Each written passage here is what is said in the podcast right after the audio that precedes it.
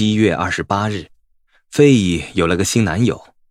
昨晚我回家去找他，我先去房间拿瓶酒，然后登上防火梯。还好我进去前先看了一下，他们躺在沙发上。奇怪的是，我并不真的在乎，几乎还有松了口气的感觉。我回实验室和阿尔吉农一起工作，他也有振作的时刻，有时会间歇的跑一趟移动迷宫，但如果失败了，发现自己跑到死巷，反应就会很激烈。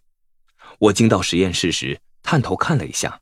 他很机灵，立刻迎向前，仿佛认识我似的。他渴望工作。我放下他，进入迷宫的铁丝网门后，他立刻沿着通道一路跑到奖赏箱。他成功的跑完了两次迷宫。第三次时，他跑了一半，在交叉路口停下来，猛然抽搐了一下之后，转到错误的方向。我知道他再来会有什么样的反应。原本想在他跑进死巷前，伸手把他取出来。但我忍住了，继续观察他的动静。他发现自己走在不熟悉的路上后，就放慢速度，动作也变得错乱，前进，停顿，退后，转过身体又继续前进，直到走入死巷，被轻微的电击一下，告诉他跑错路为止。这时，他不是向后转去找寻替代路径，而是开始绕圈子。像唱针刮过唱片的沟槽一样，发出吱吱呀呀的声音。他一次又一次的用身体冲撞迷宫的墙，先整个跃起，向后扭滚掉了下来，然后继续冲撞。他的脚爪两次勾住头顶的铁丝网，激烈的挣脱后，又绝望的重复同样的动作。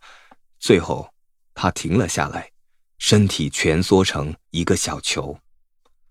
我抓他起时。他的身体并未伸直，仍然保持原来的模样，仿佛已经进入了紧张的僵直状态。我触动他的头或四肢时，他的身体就像蜡一样僵硬。我把他放回笼子，继续观察，直到渐渐脱离麻痹状态，开始正常的四处活动为止。我一直掌握不到他退化的原因，这是特殊案例，一个孤立的反应。或是程序上出现了基本错误后的必然现象，我必须找出其中的规则。如果我能找出结果，只要能对已知的心智障碍增添一丝丝了解，能对和我一样的人带来帮助，我就会感到无比满足。无论我的下场如何，我对那些尚未出世生命的帮助，已等于让我活过千百次正常的人生，这样就足够了。